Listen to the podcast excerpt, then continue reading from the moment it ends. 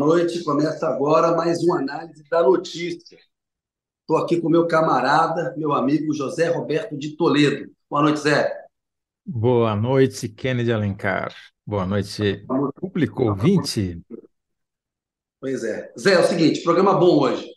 Primeiro fato, Bolsonaro volta amanhã cedo, e aí tem todo um esquema de segurança especial no aeroporto, ele não vai poder desembarcar pelo saguão, tem que sair por uma via lateral, tem vias, ruas fechadas em Brasília, Esplanada também. Enfim, a, o Distrito Federal e a Polícia Federal estão com um esquema de segurança especial e ele está ele tá com um depoimento previsto aí para o dia 5 na Polícia Federal sobre o caso das joias. E aí tem uma perguntinha que mais à frente eu vou fazer para você, você vai ter que responder. No bloco 2, a gente vai falar com o Aguirre Talento, o craque, é, tem uma reportagem muito boa sobre a vida de ostentação do Gladson Cameli, do PP, governador do Acre, alvo de uma operação de investigação da Polícia Federal hoje. Aqui tem aí detalhes dessa investigação que tramita no âmbito do Superior Tribunal de Justiça, que é o órgão judiciário encarregado das investigações dos governadores de estado, né? governador do Acre. Terceiro, vamos bater um papo com o Walter Maierovitch sobre as últimas de Sérgio Moro, né? Esse personagem da vida pública brasileira. E o Ministério Público Federal entendeu que não há crime naquele caso da ameaça do PCC a ele, ou seja, não houve um sequestro, não houve uma tentativa de extorsão, enfim, a gente vai ver os detalhes disso. E o Walter Maierovitch, doutor Walter, ex-magistrado, vai conversar com a gente. Zé, vamos direto para o Bolsonaro, essa figura nefasta que está de volta ao Brasil. A pergunta que você vai ter que responder é a seguinte: qual porta é pior para o Bolsonaro?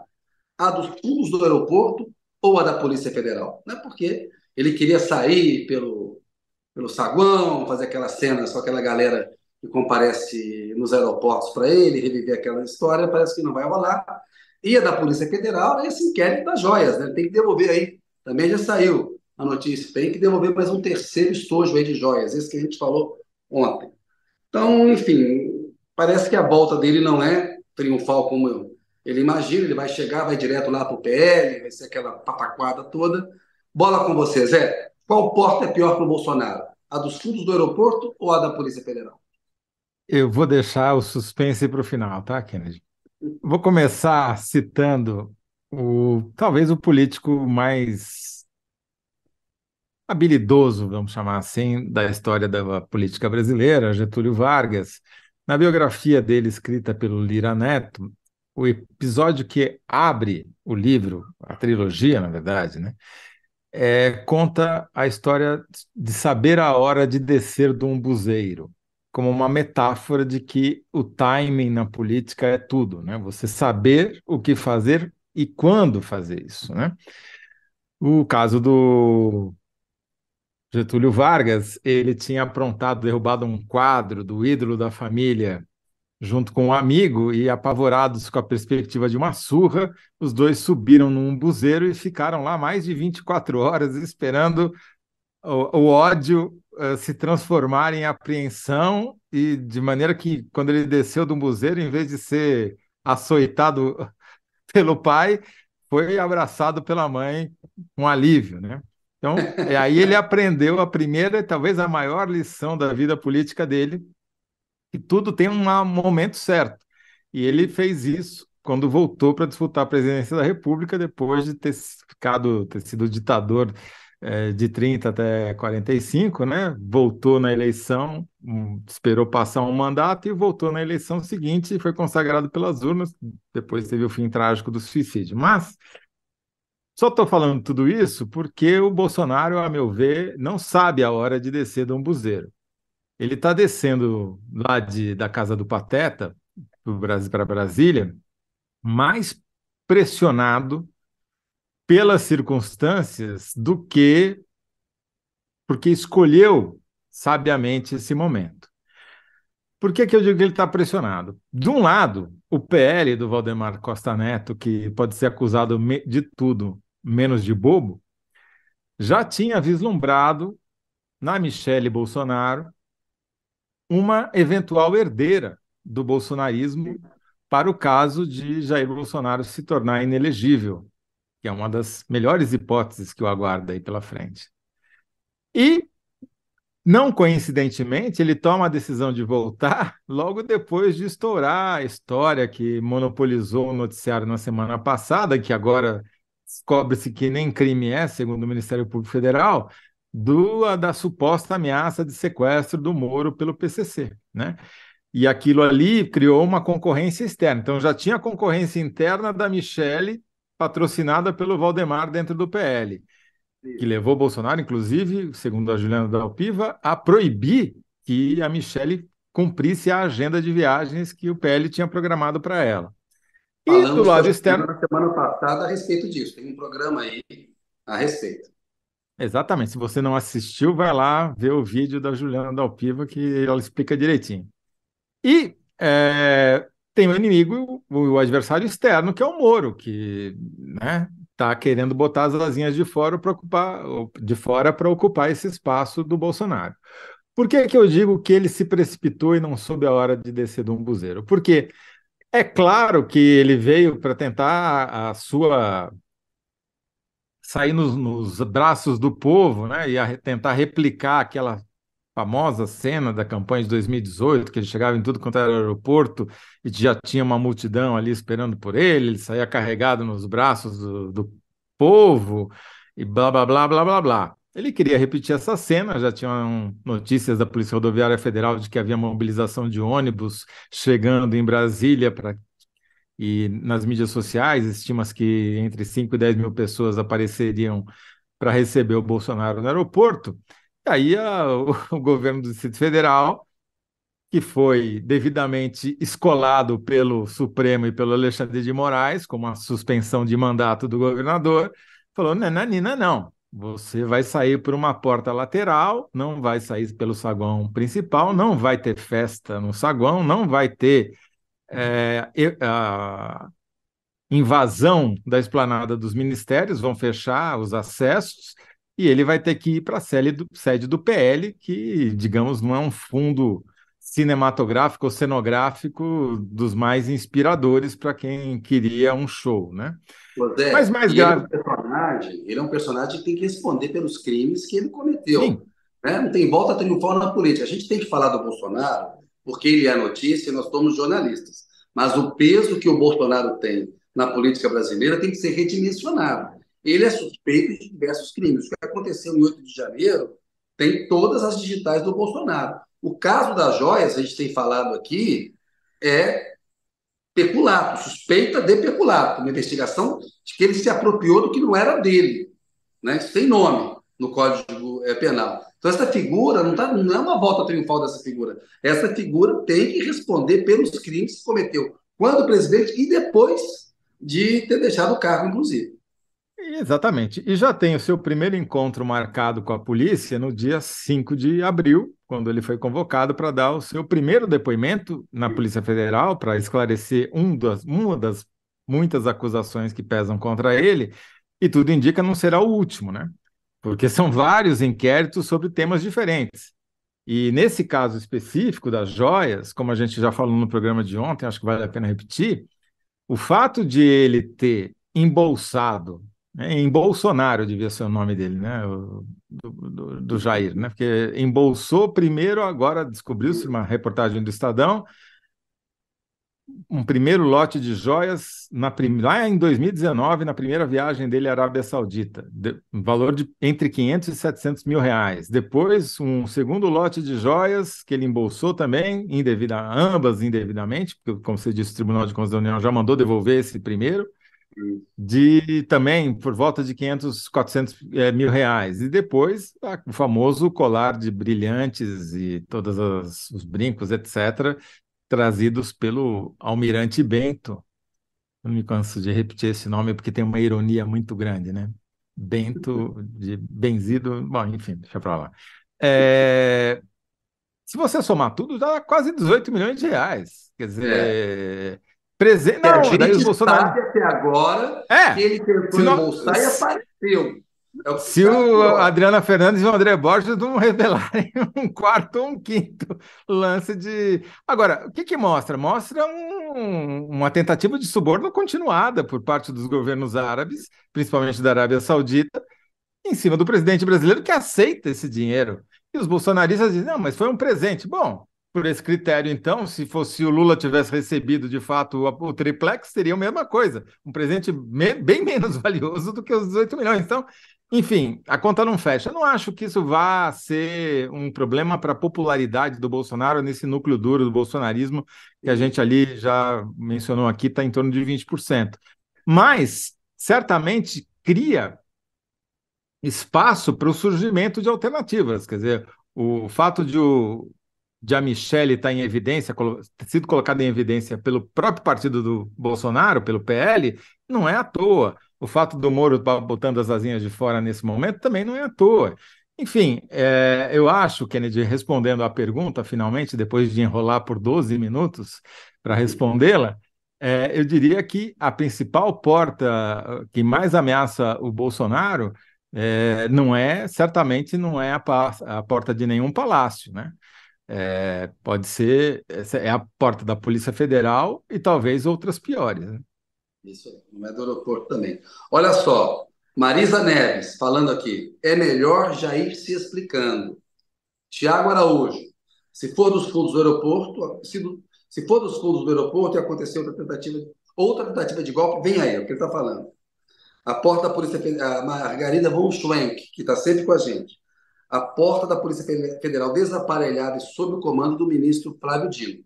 É a mais perigosa para o Bolsonaro, na opinião dela.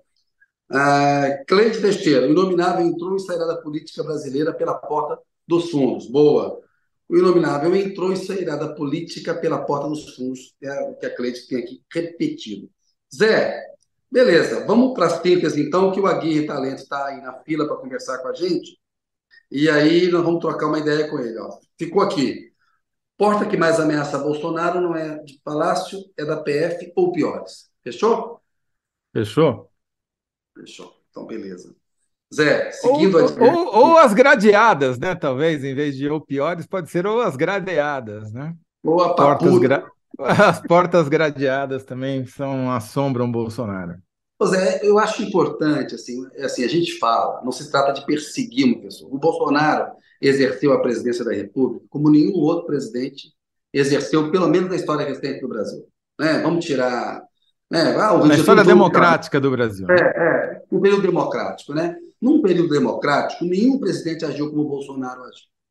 Ele cometeu crimes no cargo ao longo da pandemia, né? ele cometeu crimes contra a democracia, 8 de janeiro é gravíssimo e esse caso das joias não é, não é anedota. Você, você falou aí, são pelo menos 18 milhões de reais em joias que a gente sabe que eram do povo brasileiro, da União, e que estavam mocosadas lá. Se essa figura não responde pelos atos que praticou, está estabelecido um padrão novo aí para presidente da República que a gente não pode admitir no Brasil. Mas, enfim. Vale tudo. É, é, é, é, só, só uma observação, Kennedy. A, a, essa, essas histórias todas elas se entrelaçam, né? Se a gente olha para trás agora, sabendo o que a gente sabe hoje, a gente percebe claramente que o Bolsonaro, na tentativa de golpe dele, o primeiro movimento foi não deixar o palácio. Eles tenta de todas as maneiras convencer a cúpula militar, os generais do exército principalmente, a mantê-lo lá, né, a dar o aval necessário, não consegue. Vamos lembrar que o único ato público que ele vai da entrega da, do, do, da, das espadas para os cadetes da, né, da, da, Academia de Militar de Agulhas Negras, com a presença de todos os generais ali. Não dá certo, aí ele manda desocupar. Não tinha nada de depressão, com derrota, nada. Imagina. Não. Era plano. Imagina. Era é tudo, isso. Era tudo planejado, certo? É isso. Aí isso não dá certo, ele fala: bom, plano B. Plano B é sair do Brasil e tentar voltar em triunfo, como ele está tentando fazer amanhã. Né? É... Tanto é isso que ele manda pegar as joias e esconder na fazenda do Nelson Piquet. E manda tentar resgatar as joias apreendidas pela Receita Federal no aeroporto de Guarulhos. Não consegue. Ou seja, já estava fazendo o butim ali. Foge para os Estados Unidos, na expectativa de voltar depois do golpe de 8 de janeiro. O golpe é mal sucedido e ele volta agora numa circunstância fragilizada, por conta de ter se tornado investigado em crime de roubo, prevaricação. É, é, ficar né? inelegível vai sair barato para o Bolsonaro. Também Se acho. Ficar inelegível vai sair barato. A democracia brasileira não devia permitir isso, não. Né? É. Então, Kennedy, é, eu acho que assim tem uma coisa que ele está apostando é que piore a, a, situação econômica, daí a avaliação do governo Lula, e que comecem a emergir manifestações públicas contra o governo e a favor dele. Essa é a aposta clara do Bolsonaro e vai ser um movimento dele daqui para frente. Agora, isso vai depender de outros atores, inclusive o Banco Central. Né? Exatamente. E tem um marco fiscal que o Lula está adotando uma estratégia parecida com a do primeiro mandato. Ele vai, é, vai fazer uma coisa que vai trazer impacto do ponto de vista econômico, pelo que eu apurei lá. Zé, vamos seguir adiante. Bloco O Furo, vou falar com um craque aí da apuração. O Furo, um grande jornalista, que é o Aguirre Talento.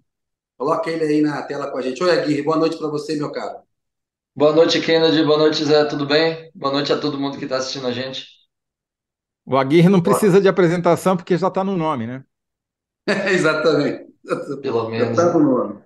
Olha só, o Aguirre pode contar para a gente, teve hoje né, é, é, uma investigação que veio à tona da Polícia Federal sobre um esquema de corrupção. As investigações estão em curso, as suspeitas estão sendo apuradas, mas assim a rotina de ostentação da vida do Gladson Camille, governador do Acre, do PP, é um negócio assim apartamento em Miami, carros luxuosos, bens incompatíveis com, com a renda. Ô Aguirre, conta um pouco para a gente dessa reportagem que você fez e por que que esse personagem aí, a pergunta para você vai ser qual foi a bandeira do governador para virar alvo da Polícia Federal, né? E você tem toda essa reportagem mostrando essa questão da ostentação. Conta um pouco para a gente o que você apurou aí e por que que ele entrou é, no alvo da PF. É o seguinte, a Polícia Federal começou a investigar em 2021 suspeitas de desvios em contratos do governo estadual.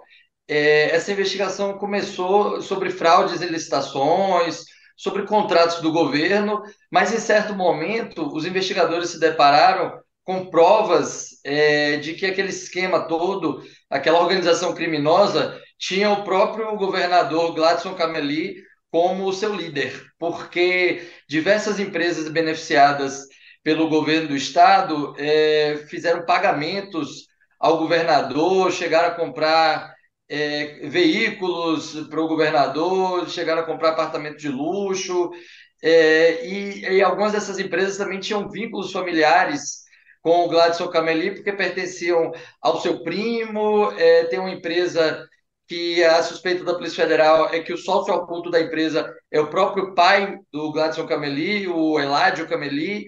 Então, a Polícia Federal começou a perceber que havia é, desvios de recursos irrigando as contas é, da própria família Cameli, que é uma família tradicional é, na política do Acre. É, o próprio Gladson Cameli foi deputado federal por dois mandatos, depois foi senador por quatro anos é, e se elegeu governador em 2018. Se elegeu governador é, e, e, e, por isso é, causa uma certa estranheza, causou uma certa estranheza nos investigadores, que ele está há tanto tempo na política e é, amealhou um patrimônio que declaradamente a justiça eleitoral era de 5 milhões, mas o cálculo dos investigadores é que chegava a 14 milhões porque boa parte desses bens estava em nome de empresas, em nome de laranjas, em nome de terceiros. Então, ele, é, a polícia começou a perceber que o governador levava uma vida de luxo, fazia compras é, em lojas como a Louis Vuitton, que tem um relógio de 32 mil reais, que eles encontraram uma nota fiscal, eles descobriram que a família tinha um imóvel, tem um imóvel em Miami é, com vista para o mar, que, é, cujo custo era de 4,5 milhões de dólares. E uma das coisas que, para mim, chamou muita atenção, eu não sei quanto a vocês, mas é, eu sempre fico de olho na fatura do meu cartão de crédito. Mas em determinado mês, o cartão de crédito do governador Gladson Cameli atingiu uma cifra de 237 mil reais. É um valor Olha, um pouco alto para quem tem o um salário de 35 mil reais. Bastante alta, claro, claro. É. Cartão de crédito aí para dar e vender. É, quem tem, só de ter o limite para isso, né? Já é um sinal, né? Porque não vai tentar gastar 235, 37 mil reais com seu cartão de crédito para ver o que acontece assim que você passar dos, dois dígitos ali de compras, né? Agora, 25 mil reais no relógio, Aguirre, pô, comparado com o relógio do Bolsonaro, é pulseirinha, isso daí não, não conta, não. Mas dá mais detalhes aí, desculpa a perversidade da minha parte, mas eu, eu, eu, eu quero saber mais dessas ostentações do governador aí, em detalhes. Quais os carros que ele gostava ou gosta? Então, é, o, os carros, é, um dos carros foi a BMW que foi comprada por meio milhão de, meio milhão de reais. Esse foi o veículo que a investigação encontrou em, em maior valor. É, e um, do, um dos casos pitorescos foi uma aquisição de um Jaguar E-Pace que foi comprado em, no final de outubro de 2018, logo depois do governador ter sido é. eleito, e a Polícia Federal encontrou fotos da esposa do governador, Ana Paula Cameli, na concessionária testando o carro. E logo depois eles encontraram a nota fiscal no escritório do governador, é, comprado do, do, veículo comprado em nome de uma empresa, e essa empresa é, arrematou um dos contratos mais altos do governo estadual. Então também tinha a Hilux. Espera, espera, espera, espera, aí, deixa eu, ver, deixa eu ver se eu entendi. Uma fornecedora do governo do estado, uma empresa privada, comprou esse Jaguar que vale quanto? Jaguar valia, foi comprado por aproximadamente 300 mil, se não me engano. 300 mil reais, que por acaso foi a, a esposa do governador que foi na concessionária fazer o test drive e, e daí ganhou um contrato, ou já tinha um contrato com o governo do estado, é isso? Exatamente. O contrato, na verdade, é, foi fechado depois. Foi fechado depois. É, em 2020, um pouco, pouco mais sei, de um ano tá me... depois do presente. Tá me, tá me lembrando um outro caso muito parecido, agora não está vindo o nome a pessoa, mas é um caso que você dá um presente valioso antes, com a mulher do, do, do poderoso envolvida na história, e depois você fecha o contrato mais adiante. Que coisa interessante. Eu acho que teve um outro aí, governante brasileiro, que passou por uma situação semelhante nos últimos tempos, não teve, não? Envolvendo uma certa tá, refinaria tá de petróleo. Está chegando amanhã de manhã. É inacreditável. Bom, você vê que o roteiro é sempre o mesmo, né? Só mudam os personagens. É, exatamente. Mas realmente é uma investigação muito robusta, com muitos detalhes. Ainda está em andamento. É importante a gente citar que a defesa do governador Gladson Cameli é, diz que os rendimentos são compatíveis com as atividades dele, diz que parte dos rendimentos vem é, de, do, do, dos seus negócios empresariais é, apesar dele estar há tanto tempo na política, a defesa diz que não há nenhuma irregularidade e critica a investigação, diz que a investigação foi feita de forma muito ampla. Essa é a, essa é a linha apresentada pelos advogados. 5 milhões de reais todo era o patrimônio dele de quanto? Né, não, todo direito de defesa é importante, a gente sabe que não pode uhum. ter pré-julgamento. Vamos deixar aí tudo muito claro. Agora, as evidências acumuladas em relação ao caso mostram que as suspeitas são suspeitas que merecem uma investigação rigorosa e me parece que aí a situação do governador vai se complicar. Mas, né, vamos deixar claro. Só me explica né, uma coisa, Aguirre. Não, você tem toda a razão, Kennedy. Não, ninguém está prejulgando, só estamos é. né, é, esmiuçando os detalhes que são saborosíssimos. Né? Quando que ele tinha um patrimônio de 5 milhões de reais? Há quanto tempo? O patrimônio de 5 milhões de reais foi a última é, declaração de bens dele na eleição de 2022. Hum.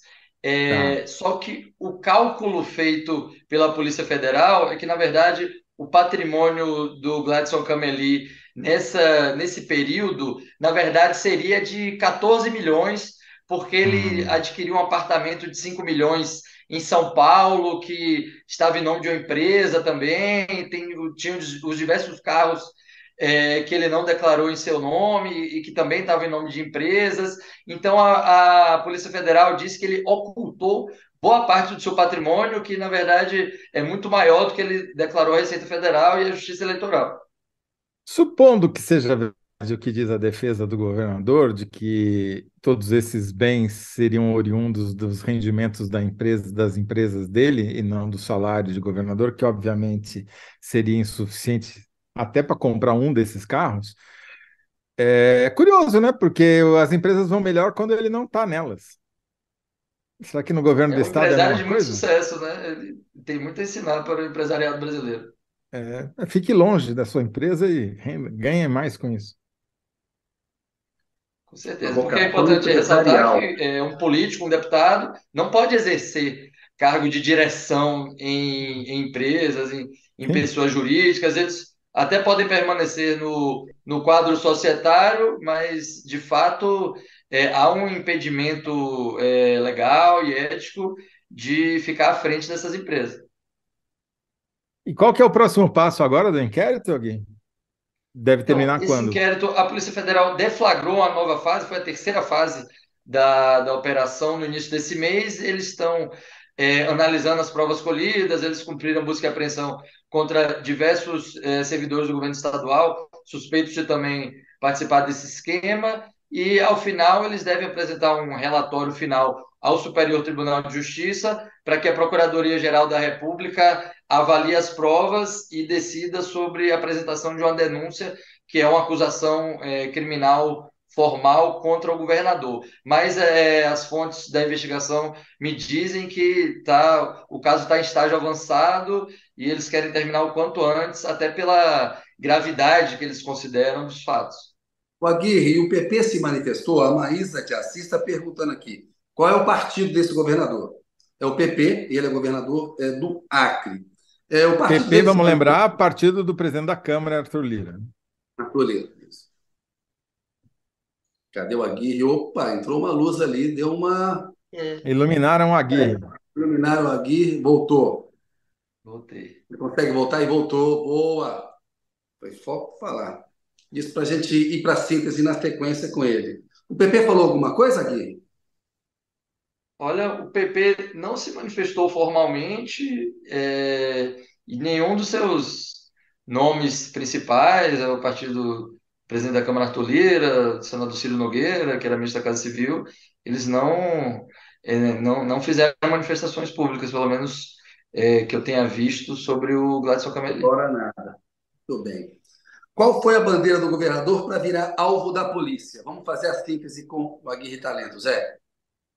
Ah, vai ter que, vai ser duro fazer uma lista de bens, né? Vai ter que escolher alguns, né? Porque foi apartamento em Miami. O que que chamou mais a atenção da polícia? O apartamento em Miami ou a BMW de 500, de meio milhão?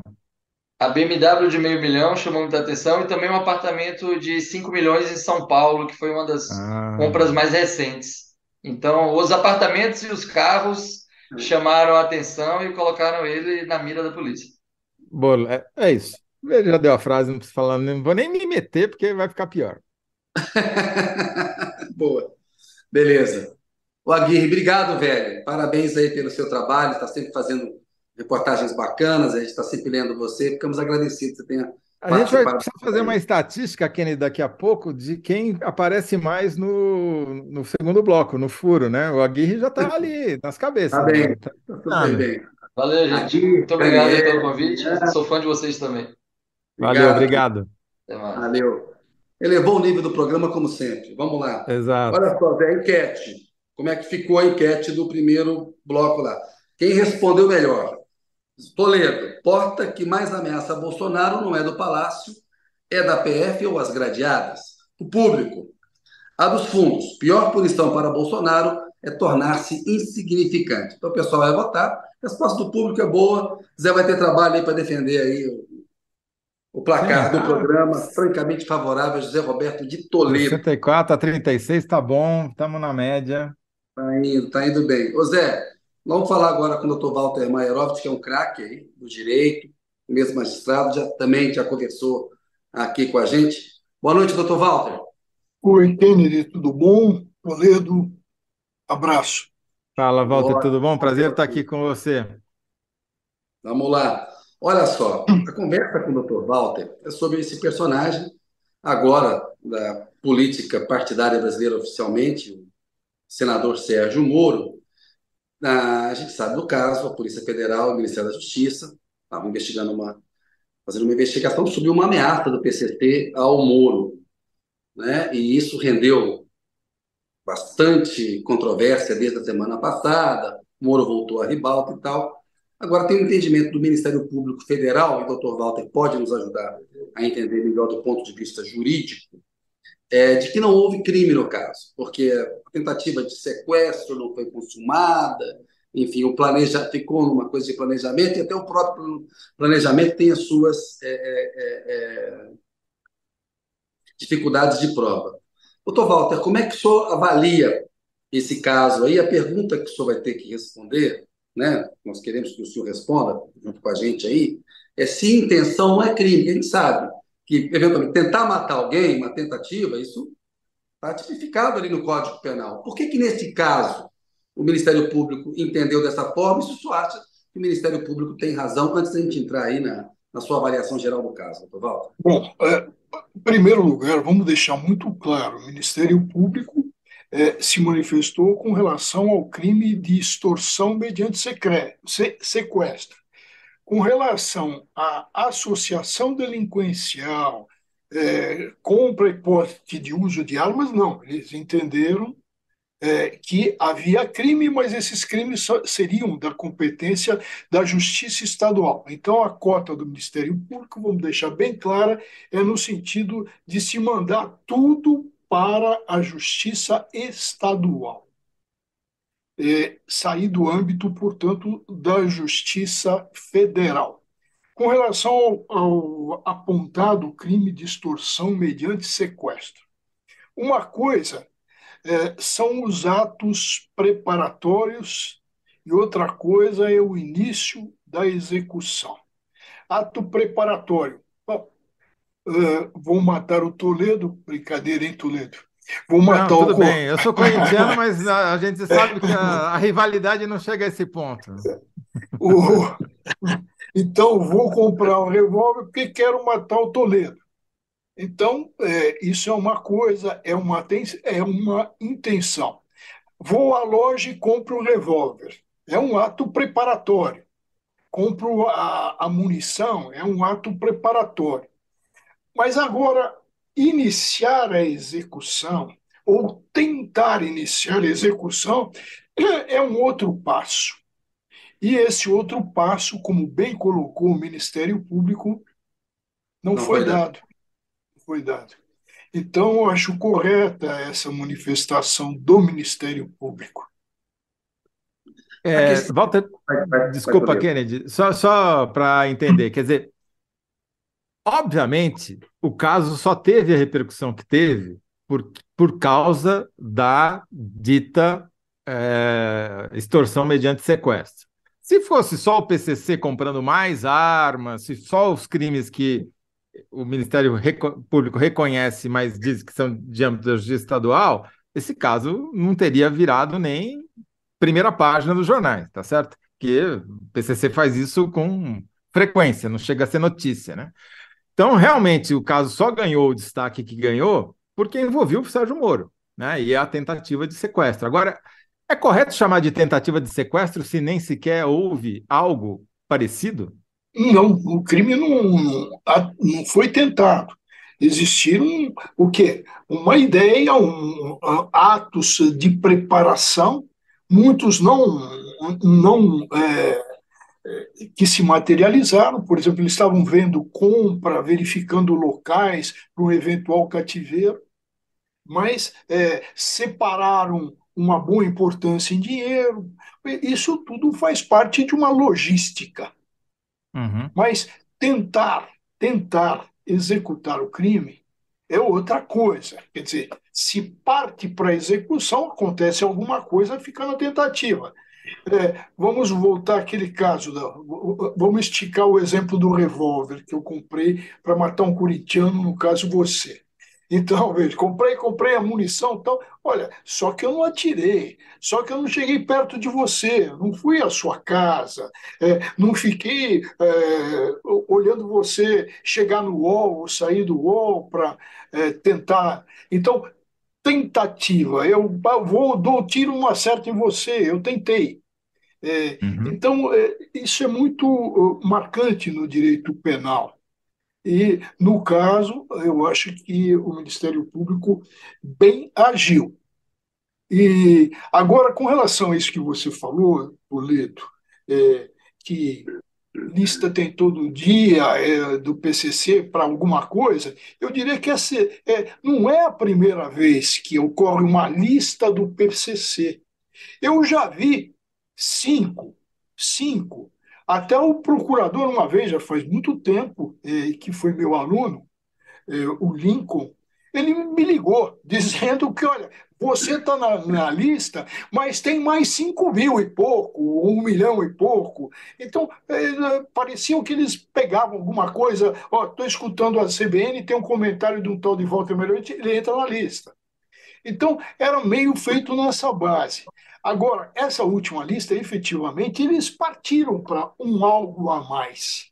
Uhum. A lembrar que o PCC é uma pré-máfia, o juiz Machadinho foi executado é, uhum. por vingança pelo PCC, a juíza Acioli, lá no Rio de Janeiro, foi é, executada por milícias, milícias é, da Baixada Fluminense, junto com a Polícia Militar, tinha até o comandante de um destacamento que ia para a júri. Então, com o PCC não se brinca. Mas é, também há necessidade de que não é por isso que vai se forçar a mão e que se vai inventar é, tipificação penal. Né? Doutor Walter, o senhor falou muito bem aí, lembrou esses casos. Tem o caso da Marielle Franco, por exemplo, vítima do crime organizado, está sem solução até hoje depois de cinco anos. Qualquer ameaça contra uma autoridade pública é gravíssima, independentemente sim, sim. do nome da autoridade. Porque se a autoridade pública é ameaçada pelo crime organizado, imagina o cidadão comum como que fica, né? Mas nesse caso aí, a gente viu o Lula falou uma bobagem na semana passada, ele fez é, uma acusação é, sobre a investigação que estava sob as asas lá do Flávio Dino. Lula atravessou a rua para escorregar numa casca de banana. Agora, o Moro, ele, tem, ele politiza tudo, ou seja, o plano e a ameaça pela investigação se devia à atuação dele como ministro da Justiça num caso específico ali. Ele fala, é pela minha atuação na Lava Jato. Né? Ele, é, é, o Moro, que foi declarado suspeito pelo, é, pelo, pelo STF, agora argui a suspeição dos está no lugar dele na 13ª Vara Federal de Curitiba. Eu queria uma avaliação do senhor, porque assim, esse personagem, o Pedro Cardoso na, na CBN, na, semana, na, na CNN na semana passada, falou uma coisa assim, essa é uma figura que a, a gente tem que, dar um tem que dar o peso que ele tem hoje. Né? Ou seja, é um juiz mal formado, fala mal, é uma figura que claramente, que, que a gente vê hoje, fez um mal danado para o devido processo legal no Brasil, porque a corrupção do devido processo legal é o pior crime que um magistrado possa, pode cometer. Está hoje aí nas asas da política, está no lugar onde ele deveria sempre estar. Eu queria uma avaliação do senhor, que também é, é, avalia os aspectos políticos e jurídicos desse caso. Aí. Olha, o primeiro ponto, é, eu lembraria, e até objeto de uma coluna minha aí do O, eu lembrei, é, logo no primeiro momento, é, de um jornalista é, e escritor, grande escritor siciliano, Leonardo Sciascia. E um dos maiores entendedores de máfia, já saudoso, falecido. O que, que ele disse? Que o crime organizado, ou a máfia, ou de matriz mafiosa, que é o PCC, o que, que eles precisam para difundir o medo, para se infiltrar no poder? O que, que eles precisam? Eles precisam de cadáveres de excelência, e quem são esses cadáveres de excelência? São aqueles que estão ou na linha de frente, por, por exemplo, esse, o, o promotor Lincoln, ou estão na linha de frente, como estava o Machadinho, como estava a Cioli, é, é, como estava Franco. Então, eles precisam de gente da linha de frente, mas precisam também de celebridades. E aí é que entra o Moro. Então, ele aproveita que ele estava lá o nome ali, tinha a coisa em cima dele, então ele entra como celebridade. E o que, que essa celebridade vem fazendo? Ele é, é um oportunista de carteirinha, né? A gente já viu isso, sabe? Ele tem interesses políticos e tem uma ambição sem medidas, sem controle. E insuflado pela mulher, né? Ela é, é, enche esse balão. Então, o que, que acontece? Ele, ele age com oportunismo. Então, é, o que, que, qual é a última dele? A última dele foi, e estava Toledo, Kennedy, no UOL, até há pouco, na, na primeira página, ele dizendo o seguinte: que ele abre mão de foro privilegiado, ele não quer privilégio algum. Ora, não é ele que escolhe o foro, não é ele. É que ele está mal tá acostumado, doutor Walter. Ele está mal acostumado. Ele está acostumado a escolher o foro e a desvirtuar o foro.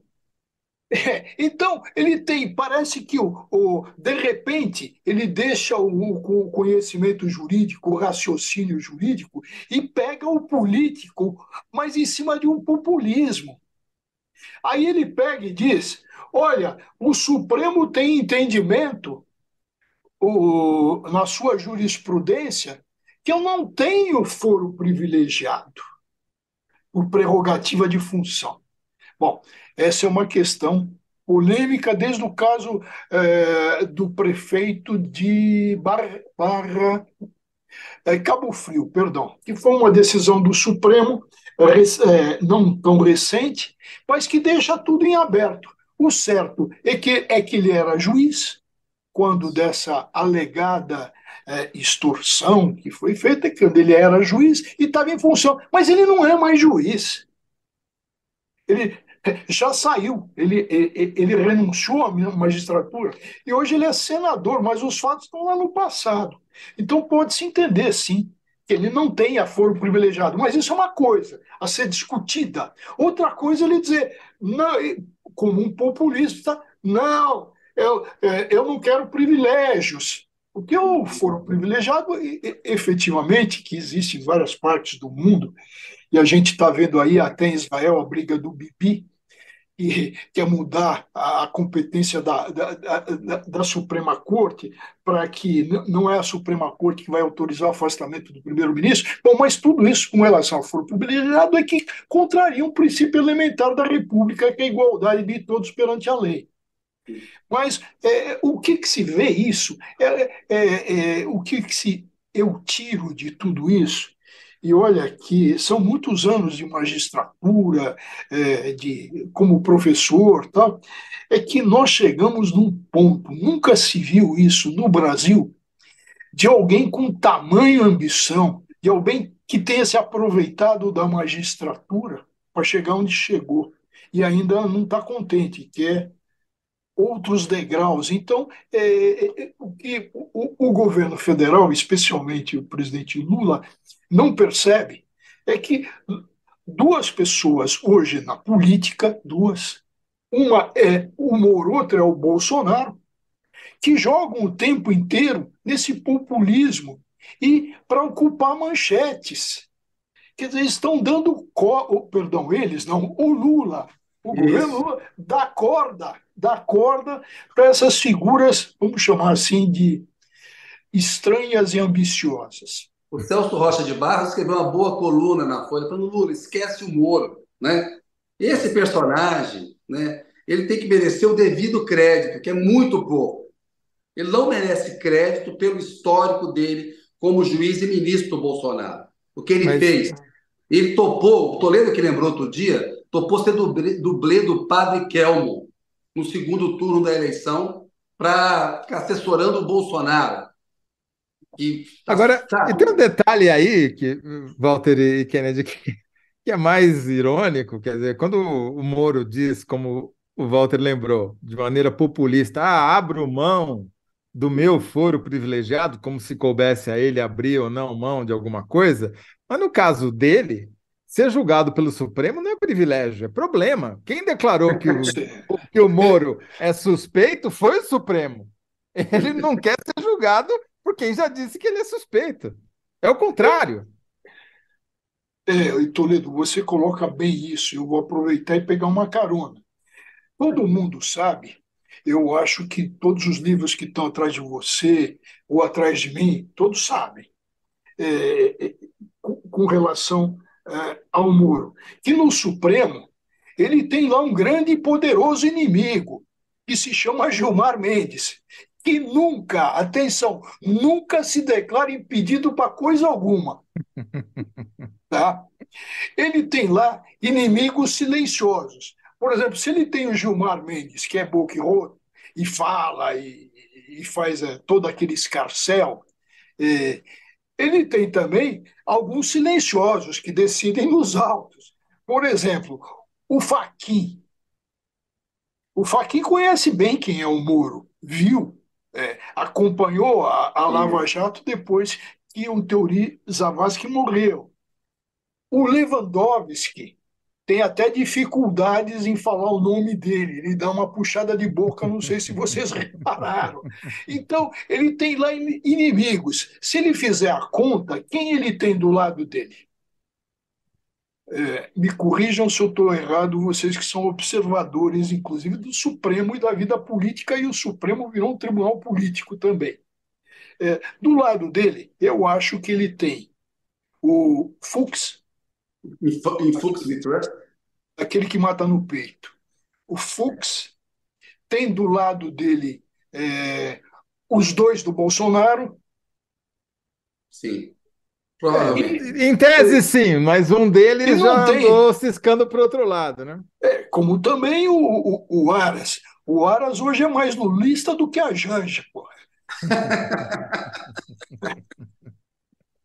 o, o mundo não gira, capota. É verdade. E então eu acho que ele aproveitou tudo isso também e que ele está louco para sair do Supremo, onde ele tem medo. O corajoso Moro tem medo do Supremo. Olha só, doutor Walter, aqui é o canal da Lu. Doutor Walter, sou sua fã. Opa. É, a Lídia Dax, falando para o Moro. Abra a mão do mandato que fica sem foro. E Fernanda Lima, é um prazer assistir ao programa. Obrigado, Fernanda, e tal. Vamos continuar, Zé. Bola com você. Vamos bater mais papo com o doutor Walter. Temos ainda um ah. tempinho aqui para síntese. Então, sobre o caso chamado Tacla Duran, esse depoimento que o juiz que assumiu a vara, que era do Moro, tomou desse advogado que fez acusações, que foi, teria sido extorquido eh, durante a Lava Jato, que foi eh, vítima de, um, de uma extorsão, na verdade, e o senhor que conhece tanto a justiça por dentro, que lhe cheira isso? Bom, é, em primeiro lugar, vamos, vamos separar a coisa. Eu acho que nenhum de nós compraria um automóvel usado do Tacla Duran, né? Essa é a primeira coisa. É, a segunda coisa a considerar é que se uma pessoa vem a juízo com documentos, é, e ele levou até filme, né? Uhum. Isso precisa ser investigado. Não é que é, ah, o sujeito pode estar condenado a 30 anos por crimes hediondos e etc. Se ele tem um relato, ele, ele, precisa ser ouvido. Então, esse é o caso do Tacla Duran. Ele precisa ser ouvido. Agora, esse juiz é, fala muito, hein? É, o antecessor dele era muito discreto, o que sucedeu imediatamente o Moro. Esse fala muito e às vezes comete alguns escorregões que juridicamente não pegam bem. Por exemplo, é, se ele acha que a competência é do Supremo, por que, que ele foi ouvir, tomar o depoimento, sendo que a supervisão é do Supremo? Percebe? Então, uhum. são tipos de escorregões que, num Estado de direito. É, é, veja, Kennedy, Toledo está coberto de razão. O, o, o Moro, no respeito às regras do direito, ele, ele tem todo o direito ao devido processo legal que ele negou para várias pessoas. É importante que o sucessor dele se atenha. Só está fazendo um alerta importante. É pedagógico. Né? E a gente precisaria, veja, nós estamos vendo o Trump agora nos Estados Unidos no grande júri. O grande júri, você que teve por lá, Kennedy, passou um tempo lá e a gente ouvia na, na, na CBN, você como correspondente, veja bem, o grande júri que vem da emenda sexta, da sexta emenda, é, é uma garantia. Porque o que, que eles vão? Eles não vão julgar o Trump, eles só vão dar um cartão verde para prosseguir uma acusação, para ser formalizada uma acusação. Isso é importante. A partir do momento que aqui no Brasil, é um sistema diferente, é, no júri tem a pronúncia, mas aqui no Brasil o sistema é diferente. A gente começa a ver um juiz patinar, já começa a, a, a ficar preocupante. Eu não estou aqui com um garantismo exagerado, nada disso, mas simplesmente as regras. Por exemplo, quer ver, querem ver uma? É, eu gostaria até de saber o que vocês pensam, porque vocês, são, é, vocês estão no mundo da política. Eu só vejo na minha frente todos os dias, lembro, perdão, não vejo, lembro do Vitor Nunes Leal, passado pelo AI-5, ministro do Supremo Tribunal Federal. O que, que ele dizia? Ele dizia que ministro, uh, o, o, candidato, ou melhor, vou botar de novo, é, quem pretende ir ao Supremo ou concorrer a uma cadeira no Supremo não pede, não postula. E uma vez indicado, não nega. Então, não se postula. Sempre foi assim. Hoje, nós temos, não estou falando de ninguém, mas nós temos lobbies. As pessoas vão, dão currículo, então, se oferecem. Percebe como a vida no Estado de Direito, a gente falou do juiz, mas vamos dar um salto também e ver o que nos espera. Quer dizer, quem quer ir para o Supremo não postula, não postula, tem que ter merecimento, tem que ser lembrado, então não faz lobby. E a gente está vendo assim uma, uma Temis que, pelo jeito, vai parar no Irajá. Boa. É, eu, eu, concordo com o senhor. Eu acho que, por exemplo, a campanha que o Aras fez para virar Procurador-Geral da República é uma campanha que ainda um dia vai virar livro, né?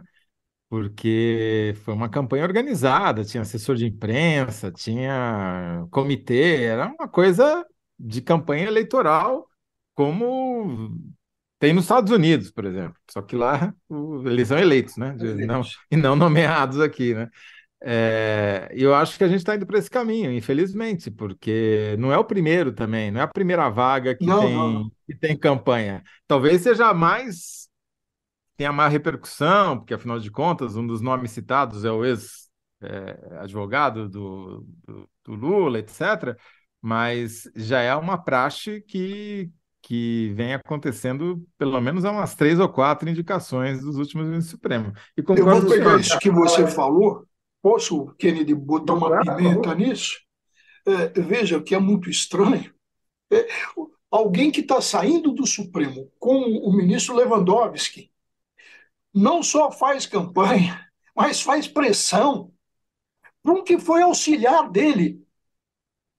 Como é que essa chave de leitura para um cidadão comum, do boteco da esquina, qual é a chave de leitura? Pô, ele quer botar o outro para continuar mandando ou para garantir é, que o outro hereditário, né? ele. Virou uma capitania. A chance dessa postulação vingar é baixa, pela apuração que eu tenho. Pela apuração que eu tenho, vai ser o Zanin mesmo. É, ontem ontem a, a Thaís Oyama escreveu um artigo interessante, é, onde ela coloca de novo o Gilmar Mendes na história. O Gilmar Mendes, é, todos ficariam quietos e aprovariam o Zanin, e depois a gente pode até falar disso, o Zanin, em troca do quê? De botar o presidente do Senado na vaga da Rosa Weber. Isso é estarrecedor. Essas coisas, essa movimentação, essa busca, é, porque dá a impressão clara, e conheço o Toledo há muitos anos, trabalhamos juntos lá atrás, é, há muito tempo, Na internet, gente... a, na internet além ainda, né? Além.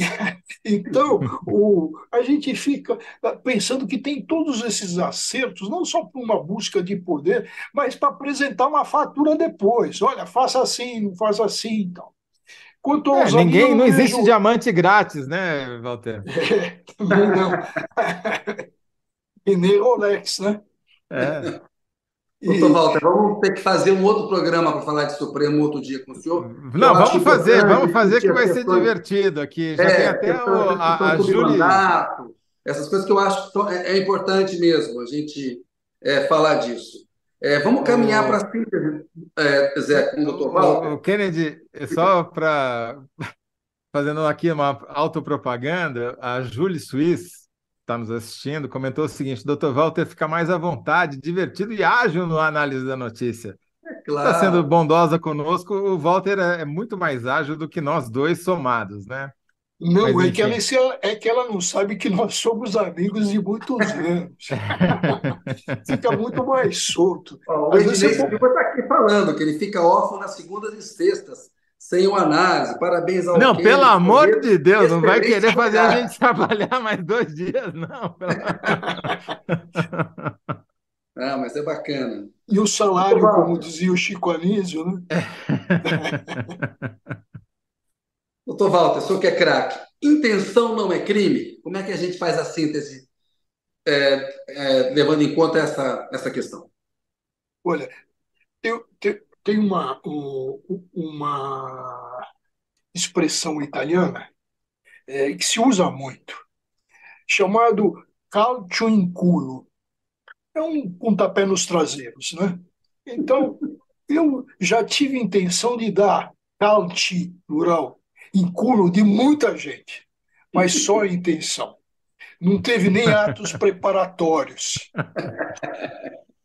Então, Nunca foi processado, muito menos é, condenado. Então, a intenção, eu acho que fica assim, no campo da impunidade interna né, da gente.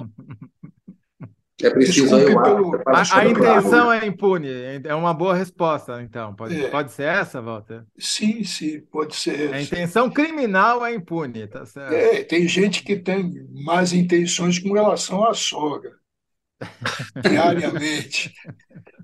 Bom, mas é, é, deixando esse lado assim, porque a gente está numa conversa, então, é, como é que você vai. É, é, e a intenção? E aquela chamada é, ponte da salvação de um, de, de um que escreveu um, um, jurista, quer dizer, o sujeito arma-se para matar um outro, está a caminho, aí ele para, dá meia volta e volta para casa. Você não pode punir esse tipo coisa. E se, porque se pudesse, o Bolsonaro teria sido punido por aquele desenho mal feito que ele fez para plantar uma bomba quando era capitão é. do Exército, né? É, ele, é, procurador é, da República, que disse que chegou armado no Supremo e depois deu meia volta. Mas, enfim, Exatamente. isso é outro, uma outra história. isso é outra história. será, que tinha balas no... será que era crime impossível? Tinha balas no revólver dele? É. Doutor Walter, é sempre um prazer falar com o senhor. Obrigado, viu? Olha, eu só vou registrar aquela eh, internauta que mandou a mensagem. Eu conheço o Toledo há muito tempo e só para lembrar para ela, ele me deve até um jantar. É verdade. É, Passando vergonha em público aqui. É. Tchau, abraço. Aí, Olha, um prazer muito grande meu também. Tchau. Abração, doutor Walter. Zé, Doutor Walter, um craque, nos ajudou aí a, a brilhantar o programa, como sempre. Lá na enquete, Zé, você levou de novo, ó. Zé 63, público 36, ganhou a resposta do José Roberto de Toledo. Síntese 1. Porta que mais ameaça Bolsonaro não é de Palácio, é a da PF ou as gradeadas. Vamos lá, para síntese 2. Apartamentos e carros luxuosos chamaram a atenção da polícia para a corrupção do governador do Acre. Foi é, assim pode tirar a corrupção, né? Para, para, para o governador do Acre, tá bom, né? Não, a gente né? não assumimos que houve corrupção até haver a condenação. Né? Doutor Walter, numa aula de direito, a intenção, a intenção criminal é impune, né? E ele explicou muito bem os atos preparatórios, ou seja, acho que ficou muito claro. Zé, é tenho aí. que seguir adiante aqui. A gente se vê semana que vem, né? Terça-feira. Aquele abraço. Ah, outro. Obrigado. Até mais. Agradeço a audiência de todo mundo aí, pessoal. Obrigado. E a semana que vem, amanhã, tem Toledo com Thales, né, Zé? Thales Faria. Thales Faria, outro craque aí no análise. Abraço. Obrigado.